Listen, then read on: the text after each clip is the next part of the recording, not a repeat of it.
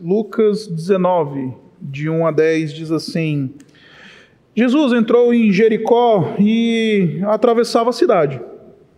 Ali, havia ali um homem rico chamado Zaqueu, chefe dos publicanos. Ele queria ver quem era Jesus, mas, sendo de estatura pequena, não o conseguia, por causa da multidão. Assim correu adiante e subiu uma figueira brava para vê-lo pois Jesus ia passar por ali. Quando Jesus chegou àquele lugar, olhou para cima e disse: Zaqueu, desça depressa, quero ficar em sua casa hoje. Então ele desceu rapidamente e o recebeu com alegria. Todo o povo viu isso e começou a se queixar. Ele se hospedou na casa de um pecador. Mas Zaqueu levantou-se e disse ao Senhor: Olha, Senhor, Estou dando metade dos meus bens aos pobres. E se de alguém extorquir alguma coisa, devolverei quatro vezes mais. Jesus lhe disse: Hoje houve salvação nesta casa, porque este homem também é filho de Abraão. Pois o filho do homem veio buscar e salvar o que estava perdido. Esta é a palavra de Deus. Vamos orar mais uma vez? Pai, nos ajuda a entendermos o texto. Nos usa de maneira. Usa o teu texto, a tua palavra, de maneira profunda, para que sejamos transformados e modelados à imagem do teu filho. Que esta, esta noite possamos encontrar Jesus, assim como, como Zaqueu e que a tua boa mão nos dirija por meio dessa reflexão. Nós oramos assim em nome dele. Amém. Esse é o último episódio da série Avivamento. Essa série que nós começamos há dois domingos atrás, no início desse mês, que quase não dá para chamar de série, uma microsérie, apenas três episódios, em que estamos refletindo sobre a temática do avivamento. E como eu tenho falado ao longo desta série, esta série tem um propósito duplo. O primeiro deles é um propósito didático, para com a nossa própria igreja. Nós queremos ajudar você a entender que avivamento não é coisa de gente ah, só dos carismáticos, como a gente fala, né? No nosso orgulho histórico, no nosso orgulho teológico, batista, reformado, que a gente, enfim, diz que sabe todos os livros da Bíblia de cor, nesse, nesse orgulho de amar a teologia, nesse orgulho de ser gente que fala, que confessa a sã doutrina, que leva a sério a tradição apostólica, muitas vezes a gente deixa de considerar o fato de que também somos convidados a amar o nosso Deus com todo o nosso coração, não só com o nosso entendimento. E aí a gente vive uma dicotomia tola e burra, e ignorante, porque a gente acha que o pessoal da palavra é o pessoal da palavra e o pessoal do fogo e do avivamento é o pessoal do fogo e do avivamento, e esses dois eles não se coadunam. Sim, nós somos uma comunidade que valoriza bastante o ensino da palavra, que valoriza a fé cristã, que valoriza o testemunho dos apóstolos, que valoriza a doutrina como ela foi articulada dentro da tradição cristã. Mas nós não queremos ser só gente de cabeça grande, de da teologia. Nós também queremos que você, membro dessa igreja, frequentador dessa igreja, também tenha um coração aquecido pelo Evangelho, pela operação de Deus. Costumo dizer que o crente perfeito é aquele que tem a mente de um histórico reformado, mas tem o coração de um pentecostal, mas tem o coração de um carismático, que é avivado, que ama, que se apaixona de maneira profunda pelo Senhor Jesus Cristo. Esse é o movimento didático que queremos com a nossa igreja. Mas também nós temos um movimento apologético acontecendo aqui, de correção de uma falsa doutrina. Porque nós falamos muito dentro da tradição evangélica de avivamento. Nós conhecemos pastores, eventualmente, que se apresentam como evangelistas. Nós falamos de ministérios de avivamento. Nós, eventualmente, somos dados ou, ou somos, nos é vendida a ideia de que a gente, se a gente tiver algum tipo de mecanismo espiritual ou fórmula, a gente cumprindo esses pré-requisitos, nós vamos experimentar avivamento, assim como dois mais dois são quatro. Então, se você fizer isso, se você fizer aquilo, se você ajoelhar, se você for na montanha orar, se você fizer isso ou aquilo outro, então você vai de fato experimentar avivamento. Como se avivamento fosse uma fabricação de um método religioso. Não. Nós estamos falando justamente o contrário disso aqui na nossa igreja ao longo desse mês. Nós estamos propondo que avivamento como tem a definição que nós a, a propomos pra, propusemos para você no passado, essa definição diz que avivamento, ela pode colocar para a gente, avivamento, ela é uma obra operada pelo Espírito de Deus. Só o Espírito de Deus pode operar avivamento. Avivamento não é uma fabricação humana. Avivamento não é algo que a gente inventa. Avivamento não é um movimento que acontece depois que a espinha, a espinha arrepia no louvor. Avivamento não é levantar tênis para o alto no evento gospel. Avivamento não é nada disso. Avivamento não é retórica apaixonada. Avivamento não é louvor quente no Lá menor. Avivamento não é nada disso. Avivamento é uma obra operada pelo Espírito de Deus. Tão somente pelo Espírito de Deus. Trazendo nova vida no meio do seu povo, fazendo com que aquele que está no estado de letargia, fazendo com aquele que está no estado de indiferença, fazendo com aquele que está no, no estado de frieza espiritual, ele possa de fato começar e voltar a experimentar amor verdadeiro, frutos verdadeiros, uma paixão verdadeira pelo Evangelho, pelo nosso Senhor. Avivamento não é uma fabricação humana. Avivamento é uma operação soberana do Espírito de Deus. E essa operação soberana do Espírito de Deus, ela conduz a três movimentos na vida do crente. O primeiro deles é que ele, esse movimento conduz a verdadeiro arrependimento. Avivamento não é pular para Jesus, mas é dobrar os joelhos em arrependimento pelos nossos pecados. Ali está o verdadeiro avivado. O verdadeiro avivado ele não está nos eventos midiáticos, gospel, que a gente vê por aí nas redes sociais, na agenda evangélica.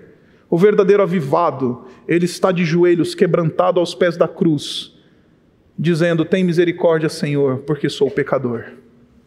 Este é o primeiro movimento do avivamento. Ele quebra a nossa dura cerviz ele expõe a vileza de nosso pecado e então nos compunge diante de um Deus santo, pedindo misericórdia por causa dos nossos pecados. Depois desse movimento de arrependimento, o Espírito Santo nos conduz ao movimento de, de fato, adoração renovada. Sim, aquele que é avivado vai adorar de maneira renovada. Como a gente viu na semana passada, a gente descobriu na, na, na, narrativa de Gênesis, no capítulo 4, na história de Caim e Abel, que o avivado é aquele que entende que a vida que vale a pena ser vivida é aquela na presença do altar do Senhor. A vida que vale a pena ser vivida, quer seja ela longa, quer seja ela curta, como foi a de Abel, ela só vale a pena se for entregando o melhor para o Senhor, se for para viver para adorá-lo. Hoje quero lhes falar de avivamento como ação. Porque avivamento, meus irmãos, nesses dois termos iniciais que falamos nos últimos domingos, avivamento é uma coisa bastante subjetiva, não? É muito difícil você medir arrependimento, né?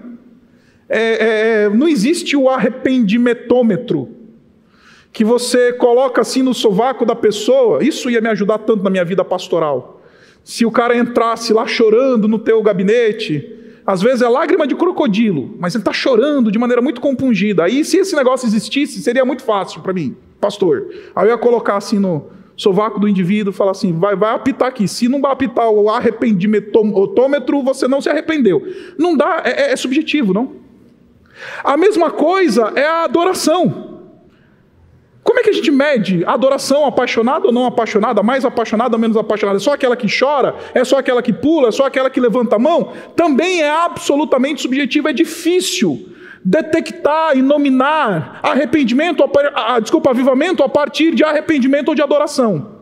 Mas saiba, se há um termômetro objetivo que nos mostra um verdadeiro avivado, é quando ele põe as suas mãos no serviço e serve e se dedica à prática da justiça.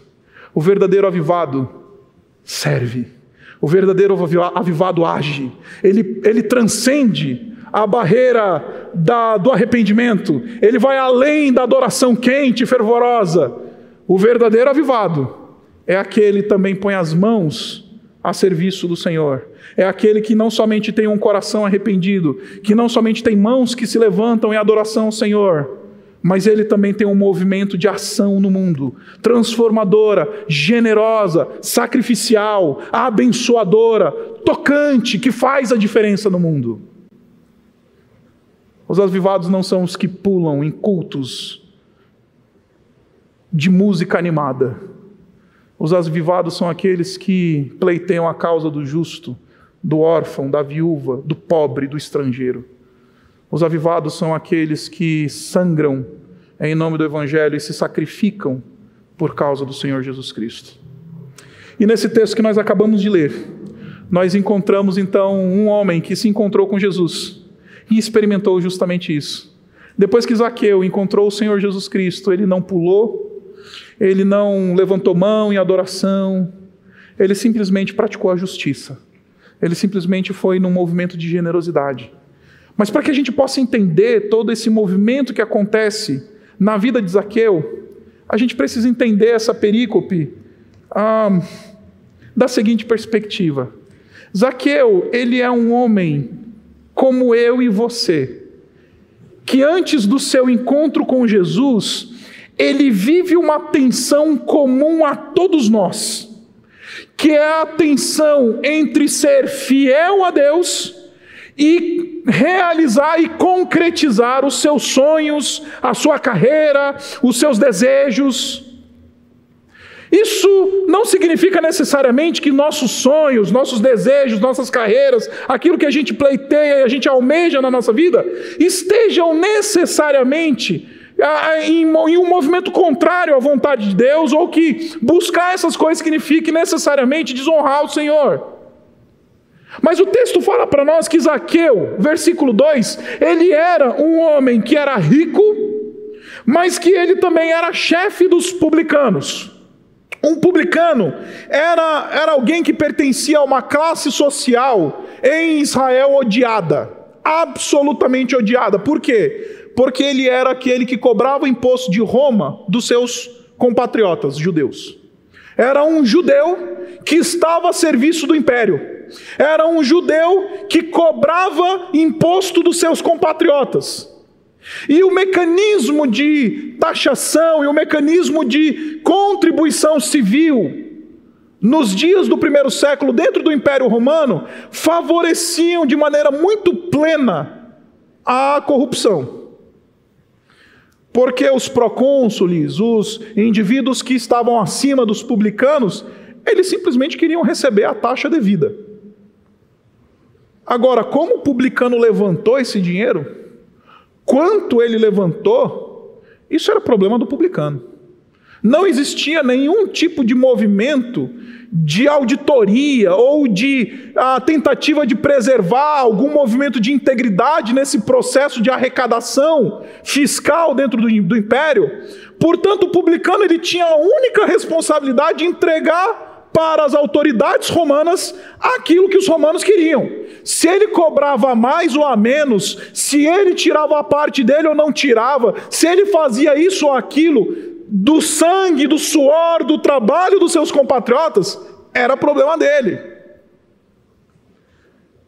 Por isso, os publicanos eram odiados, porque, de maneira geral, eles então extorquiam, ah, elevavam taxas tributárias justamente para poder tirar sua parte nesse processo.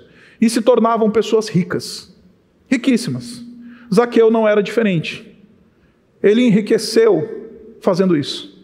Ele enriqueceu, vivendo, fazendo com que o seu trabalho, os seus sonhos de riqueza, os seus sonhos de realização, fossem às custas da sua fidelidade a Deus. Porque, como judeu, ele sabia que ele não podia fazer isso. Como judeu, ele sabia que ele não podia defraudar o seu compatriota. Ele sabia que a lei de Deus dizia não furtarás. Ele sabia que a lei de Deus dizia que ele não deveria dar falso testemunho sobre o, sobre o imposto devido. Ele sabia que a lei de Deus era contrária e a vontade de Deus não a validava aquele movimento comum a todos os publicanos. E note, Zaqueu era um chefe dos publicanos. Em outras palavras, aqui é esse homem dividido, que está vivendo uma tensão comum a todos nós: ser fiel no meu trabalho, ser fiel nas minhas relações, ser fiel com o meu cônjuge, ou realizar os meus sonhos à luz de qualquer infidelidade ao Senhor. Muitas vezes os nossos sonhos, as nossas, aquilo que a gente almeja, nos vem às custas da nossa infidelidade a Deus.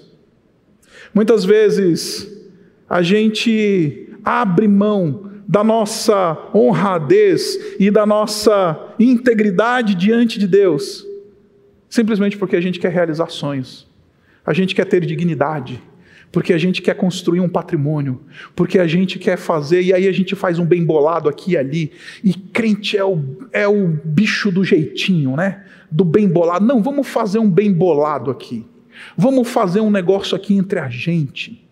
Não, para que fazer esse negócio aí da nota, do imposto e não sei o quê? Não, vamos fazer o nosso aqui. Eu lembro que uma vez era pastor numa outra igreja e era responsável por realizar uma, um evento teológico nessa igreja e a gente queria chamar uma figura proeminente do mundo da filosofia para falar nesse evento e tudo mais. E aí a gente perguntou quanto é que essa pessoa cobrava pela palestra. Era um palestrante, esse era o trabalho dele. Era um palestrante conhecido no Brasil inteiro. E aí ele virou para mim e falou assim: Não, eu vou lá falar no teu evento, Isaac, só que você quer que eu vá com nota ou sem nota? Falei: Como é que é? Você quer que eu dê nota do serviço que eu vou prestar ou não? Porque se você quiser que eu dê nota, o valor é X. Se você não quiser nota, não precisar de nota, o valor é Y.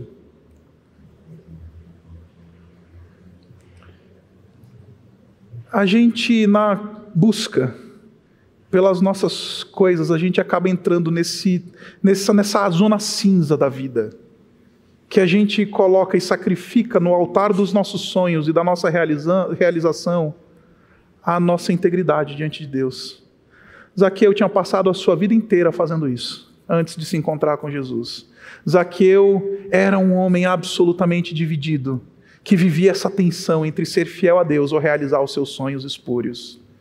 Entre ser fiel a Deus, obedecer os mandamentos do Senhor como bom judeu que era, ou ir de fato realizar aquilo que ele sempre sonhou. E meus irmãos, eu garanto para você que a gente também vive essa tensão. Estamos às vésperas do mês de março, quando a gente começa o nosso processo de declaração do imposto de renda. Eu costumo dizer que os meses de março e abril são os meses em que os crentes evangélicos são tentados de maneira profunda, mas silenciosa. Porque dói, né? Você vê 27,5% da tua renda indo pelo ralo. Aí você vira e fala assim: ah, mas dá para dar umas cambalhotas aqui, não dá? Aí o teu contador vem e fala assim: não, se tu fizer assim, aí talvez você paga menos imposto. No mês de março e abril, os cristãos evangélicos, eles são profundamente tentados justamente nesta tensão que Isaqueu vivia. Essa tensão entre ser fiel a Deus ou realizar os seus sonhos e construir o seu império. Zaqueu construiu um império baseado em infidelidade, baseado em corrupção. Só que ele, ainda assim, era um homem que estava curioso para saber quem era Jesus.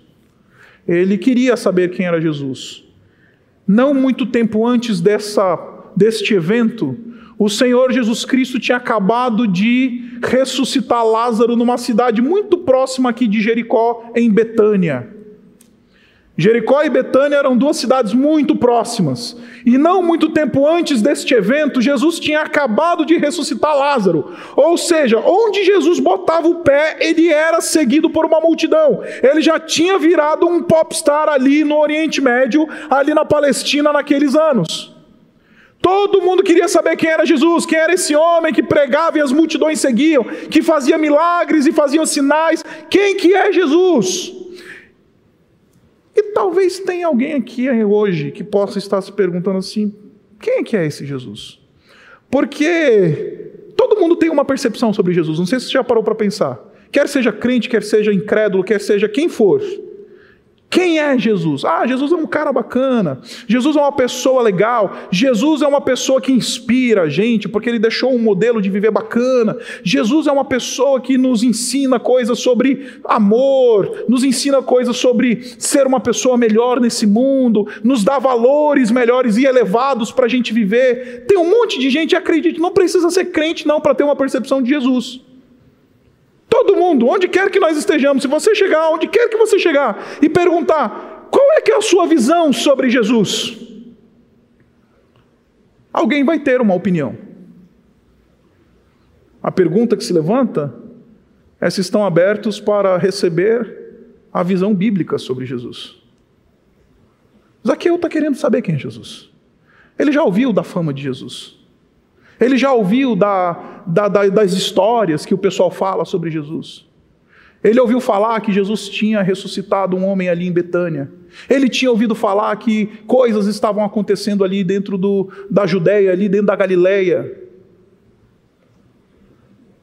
Ele sabia que algumas coisas estavam acontecendo, mas eles não, não tinham tido um encontro verdadeiro com Jesus.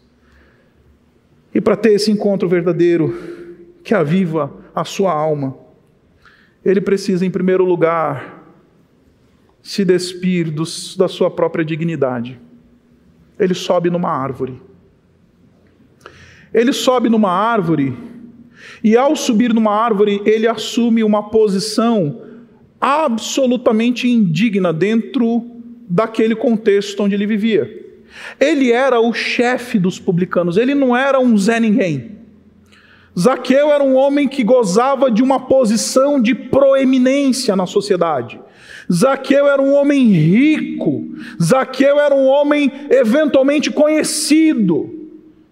Comerciantes, pessoas do, do, do, da região sabiam certamente quem era Zaqueu. Só que ao subir na árvore, ele se vai se despir da sua dignidade. Porque quem sobe na árvore é coisa de criança, né? É coisa de menino subir na árvore, não coisa do chefe dos publicanos. O chefe dos publicanos seria mais ou menos aquilo que a gente chama de ministro, chamava, né, de ministro da fazenda. E o chefe dos publicanos subiu na árvore para ver Jesus. Ah, que cena patética.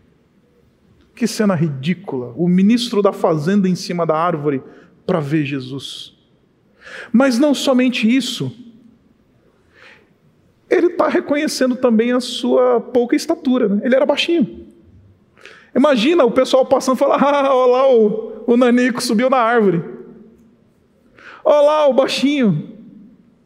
Ele não somente está reconhecendo a sua falta de estatura corpórea, física, mas ele está ao subir na árvore reconhecendo a sua falta de estatura espiritual, a sua falta de estatura moral, a sua, in, a sua insuficiência para comparecer diante de Jesus.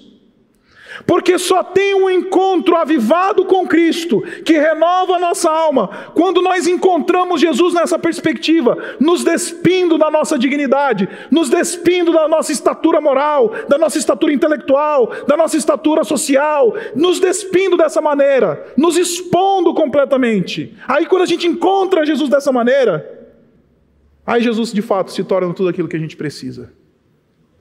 Aí Jesus de fato se torna tudo aquilo que a gente almeja encontrar nessa vida. Aí de fato Jesus se torna aquilo que de fato vai apaziguar o nosso coração e a nossa alma. Subiu na árvore. Às vezes a gente precisa subir na árvore, não por causa da nossa estatura física, mas por causa da nossa falta de estatura espiritual, por causa da nossa falta de dignidade moral, por causa da nossa incompetência espiritual porque nós não nos bastamos espiritualmente, a não ser que a, graça do Senhor Jesus Cristo opere na nossa vida. Subir na árvore significa: olha todo mundo aí, sim, eu sou pequeno. Olha todo mundo aí, sim, eu não consigo ver Jesus. Jesus está além da minha perspectiva moral, financeira, da minha profissão corrupta. Jesus está muito acima disso eu não dou conta.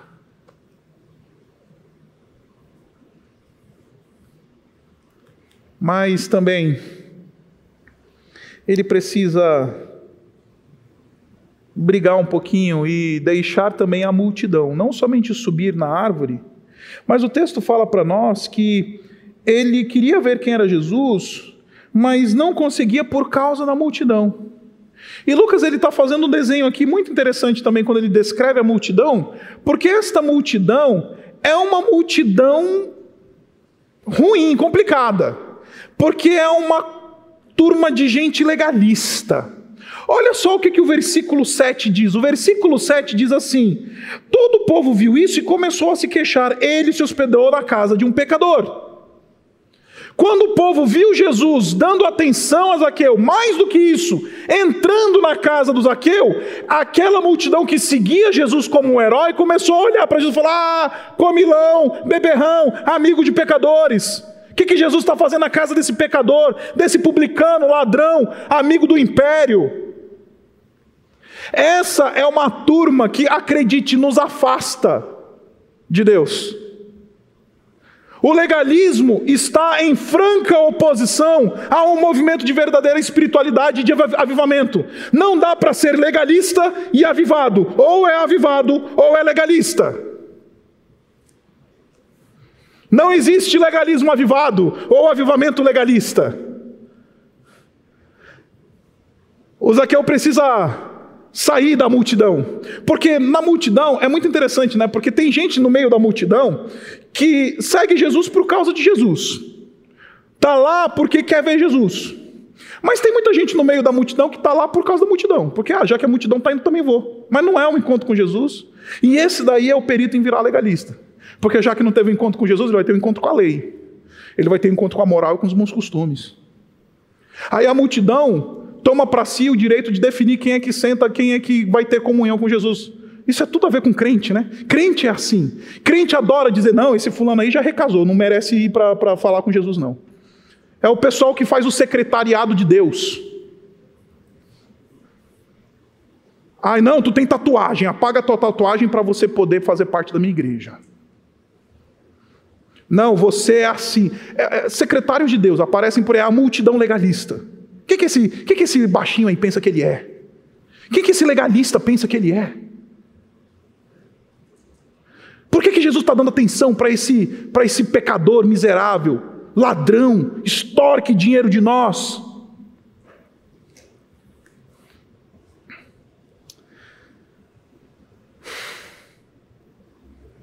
Outro dia estava num debate.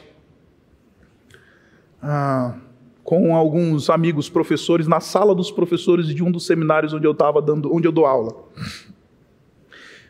E aí a gente estava discutindo e tudo mais.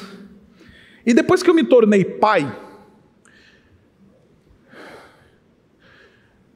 eu confesso para vocês que a minha a minha repulsa, que já era muito grande, a crimes de ordem sexual contra crianças, eles foram na lua. Se já era grande hoje, assim, a minha tolerância era um. E aí a gente estava conversando na porta do seminário, e aí eu, na, na, na, sala dos professores, a gente conversando, os professores e tal, e um pastor muito sábio, homem de Deus, anos de história com a vida, ele viu essa minha repulsa. Viu esse meu negócio assim de falar que não, para mim tem que morrer mesmo, desgraçado, lazarento, estuprador de criança, que não sei o quê, porque um dos pastores ali que estava na, na, mesa estava trazendo a cena de que ele teve que tratar uma situação que inclusive se tornou um litígio ah, na justiça, etc e tal. Aí eu falo, ah, eu preciso pensar duas vezes antes de não meter a mão na cara de um cara que entra no meu gabinete e fala que estuprou uma criança.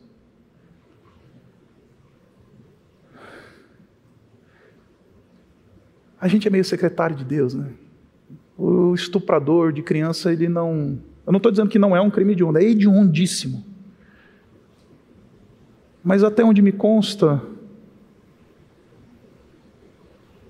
a cruz também serve para estupradores. A cruz também serve para assassinos. Aí a gente vive esse secretariado de Deus, que não precisa nem ser estuprador, gente. Eu estou dando aqui uma cena para chocar você de propósito. A gente vira secretário de Deus com um irmão que eventualmente gosta de um tipo de lazer que você não gosta. Ou tem uma classe social diferente da sua. Ah, ou porque ouve um tipo de música que você não ouve. Viramos secretários de Deus, a multidão. A gente precisa se despir da multidão para poder ter um encontro com Jesus. Porque acredite, o maior inimigo de um processo de avivamento na nossa vida é encher o nosso coração de legalismo. O legalista não, nunca vai experimentar avivamento. O legalista nunca vai conseguir receber essa operação do Espírito de Deus, porque se tem uma coisa que o legalismo faz é encher o nosso ego, é encher a nossa autossuficiência, que diz para a gente assim: não, veja bem, eu dou o dízimo desde 1974. Contei essa para o pessoal da manhã, vou contar para vocês. Estava eu pregando numa igreja, falando sobre essas coisas, e aí um senhor chegou para mim e falou assim: Pastor, que idade você tem? Eu, Nossa, como assim? Por que você quer saber isso? Eu me converti em 1974. Você nasceu quando? Antes ou depois disso? Eu falei, eu nasci bem depois disso. Aí ele virou para mim e falou assim: Desde 1974 eu não falho um mês no meu dízimo. Aí eu virei para ele e falei assim: Como é que está teu casamento? Que eu sabia, ele já estava no terceiro. O que, que adianta ser dizimista na igreja e não tratar a mulher bem? O que, que adianta ser dizimista na igreja e trair a esposa? De que, que adianta ser dizimista na igreja e arruinar a vida dos filhos porque foi infiel à esposa? De que, que adianta ser dizimista na igreja? De que, que adianta? Esse legalista, ele não tem um encontro com Jesus. Esse legalista, ele quer colocar Jesus nos seus. quer domesticar Jesus. É isso que a multidão está fazendo. O legalista, ele faz Jesus o seu pet. Por quê? Porque quando a Benta faz alguma coisa que eu não gosto, eu venho para a Benta e falo assim: não, senta. Fica quieta. A Antonella ganhou de presente de aniversário uns presentes super legais. E aí a Isabela montou lá para Antonella os presentinhos que a gente ganhou dos irmãos que nos deram com bastante generosidade o negócio. Aí a gente acordou hoje de manhã, um dos presentes que a, que a Antonella tinha ganhado, a Benta destruiu. Desculpa aí, irmãos, os que deram presente para a gente, tá? Não vou dizer quem foi. Aí a gente faz assim, senta. Não pode. Aí Jesus entra na casa do, do pecador. Aí a gente fala para Jesus, senta Jesus, não pode. O legalista quer domesticar Jesus. O legalista quer transformar Jesus em seu pet. Só que Jesus é leão. Ele não vai ser domesticado nunca. Jesus não é domesticável. Ele é leão. E você não precisa incitar um leão para ser feroz. Ele, por natureza, é feroz. Você não precisa incitar e treinar um leão para ele comer carne, destruir, fazer aquilo que ele deseja, porque ele faz. Você não precisa treinar um leão. Jesus é indomesticável aos domésticos da fé. Em último lugar, encontramos o movimento da graça do Senhor Jesus Cristo, encontrando Zaqueu. Note que é Jesus que olha para Zaqueu. Ele vê o Zaqueu lá em cima, no alto da sua, do, seu, do seu mico, mico social. Aí ele fala: Zaqueu, desce, eu vou na tua casa. Porque Jesus entra na casa do pecador, o versículo 10 explica por que ele entra na casa do pecador. O versículo 10 diz assim: Pois o filho do homem veio buscar e salvar o que estava perdido. Por isso que ele entra na casa do pecador, porque ele quer resgatar o perdido, ele quer ter um encontro com o perdido, ele quer ver o perdido mudando de vida. E ele vai para a casa do, do, do Zaqueu, e nesse encontro transformador, Zaqueu então experimenta algo absolutamente sobrenatural. Absolutamente sobrenatural. Zaqueu encontra perdão e graça. Encontra a restauração de uma vida miserável, de alguém que anda numa tensão entre ser fiel ao Senhor e construir os meus, os meus sonhos à luz de, de corrupção, de, de vender a minha, a minha integridade. Ele encontra um Jesus que satisfaz o seu coração. Ele encontra um Jesus que entra na casa dele. Porque tem gente que vem para a igreja e encontra Jesus aqui, mas Jesus não vai lá na casa dele, sabe por quê? É legalista. Aí ele vem aqui, Jesus está aqui. Aí ele não vai na casa do legalista. Jesus não entra na casa de legalista. Se ele entra, ele entra para descer o, o chicote, como ele fez no templo. Aí ele entra na casa do Zaqueu e aí ele experimenta a transformação, encontra avivamento. E aí ele diz, versículo 8: Olha, Senhor, estou dando a metade dos meus bens aos pobres, e se de alguém extorquir alguma coisa, devolverei quatro vezes mais. O encontro transformador com Jesus sempre vai se redundar em ações de generosidade e de justiça. Porque Zaqueu, ele decide cumprir a lei de Deus nesse processo de restituição a quem ele lesou, na mais alta pena. Existiam duas penas para a restituição financeira a partir de tomada ilegítima de valores. A primeira era restituir o valor mais 20%, a pena mais branda. A pena mais grave no Antigo Testamento era a pena de restituir quatro vezes mais, 400% daquilo que havia sido tomado. Se você voltar em 2 Samuel capítulo 12, quando Natan ah, fala para Davi que tinha um homem que pegou a ovelhinha do outro, mesmo ele sendo rico, aí o Davi bate na, na, no, no seu trono e fala assim: que este homem morra e que aquele que foi lesado seja restituído quatro vezes mais. É a lei sendo aplicada. Zaqueu fala: Eu vou aceitar a pena máxima pelo meu pecado. Isso nós chamamos de prática da justiça. Eu não vou só dar os 20% e pegar o mínimo. Jesus, eu aceito, porque eu sei o que eu fiz. Isso é prática de justiça. É gente que fala: Eu vou cumprir aquilo que eu preciso cumprir. Eu vou andar segundo aquilo que me é proposto, segundo aquilo que a lei do Senhor me diz que eu tenho que fazer, segundo aquilo que a vontade do Senhor diz que eu tenho que fazer. Mas não é só sobre fazer o que Deus espera, ou fazer aquilo que convém ao crente, ou fazer aquilo que é justo. Existe um movimento de misericórdia. Zaqueu vira para Jesus e fala: Jesus, eu vou dar metade do que tenho aos pobres. Porque a gente se contenta em fazer o que nos deve, né? que nos convém. Ah, dei a contribuição na igreja, fiz alguma coisa aí e acabou. Convém fazer isso. Como é que a gente extrapola isso? Pela via da generosidade e do sacrifício. Eu vou dar metade, Senhor, do que tenho, porque não é mais sobre o que eu tenho, é sobre ter tido um encontro transformador contigo. Tu, Senhor Jesus, és mais importante para mim do que o que eu tenho agora. Então toma metade, leva, leva. Uma metade é para ele dar para o pobre, para aquele que necessita, que está em dificuldade, e a outra é para restituir aquilo que ele lesou na vida dos outros. Porque Jesus, tu és mais importante do que qualquer coisa. Só que a gente se contenta, como eu falei para você, em fazer o que a cartilha religiosa diz. Então a gente se contenta com a cartilha religiosa. Fui domingo na igreja, tá bom. Fiz isso, tá bom, cumpri o rito. O pastor mandou fazer, fiz, acabou, ninguém vai poder mais me perturbar. Mas não é sobre fazer a cartilha religiosa, cumprir a justiça. É transcender a justiça e viver de maneira generosa. Os avivados que tiveram um encontro verdadeiro com o Senhor Jesus, eles não se contentam em fazer só o que convém ao crente. eles vão além, porque Jesus é mais importante do que tudo que eu tenho, do que tudo que sou.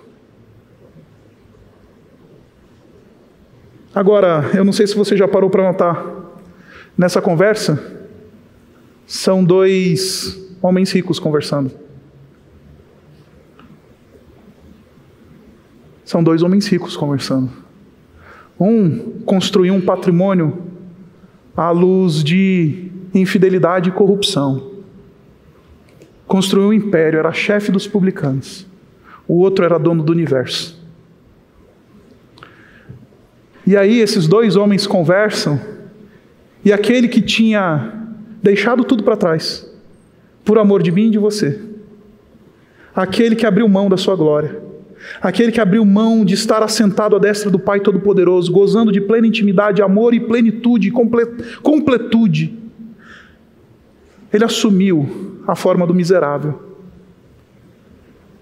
Aí, quando este, que sendo dono do universo, abriu mão de tudo, vê este Zaqueu abrindo mão de tudo, Jesus diz: aqui há salvação nesta casa. Encontrei um verdadeiro filho de Abraão. Encontrei alguém que de fato experimenta, experimenta esse avivamento verdadeiro. Encontrei esse indivíduo que de fato entendeu o que significa andar na presença do Senhor, entendeu o que é experimentar uma obra transformadora em sua vida, entendeu o que é verdadeiramente avivamento. Porque Zaqueu só pode fazer essas coisas porque teve outro homem rico que deixou tudo para trás. Entregou tudo que tinha aos pobres, até a sua vida, o seu sangue, a sua carne entregou tudo por mim e por você, miseráveis, mortos em nossos delitos e pecados. Aí, este, por causa deste, a gente pode experimentar aquilo que Zaqueu experimentou verdadeira transformação, verdadeiro avivamento. Um avivamento que não é de boca, é um avivamento que é de ação. Um avivamento que não se contenta em fazer só o que a lei diz, mas transcende o que a lei diz e fala: Senhor, leva o resto que falta. Porque é mais importante viver na tua presença, é mais importante ter tido um encontro verdadeiro e transformador contigo, do que construir um império à luz de corrupção, à luz do meu coração podre. Por isso, fechando essa série, eu queria desafiar você de uma maneira bastante particular e pessoal. Convidar você a fazer essa oração e dizer: Espírito Santo, opera em mim uma obra que me conduza ao arrependimento verdadeiro. Opera em mim uma obra que me leva a uma adoração renovada. E opera em mim uma obra de avivamento que me faz viver de maneira generosa, transformadora, acolhedora, abundante nesse mundo. Porque os avivados são sensíveis à voz do Senhor.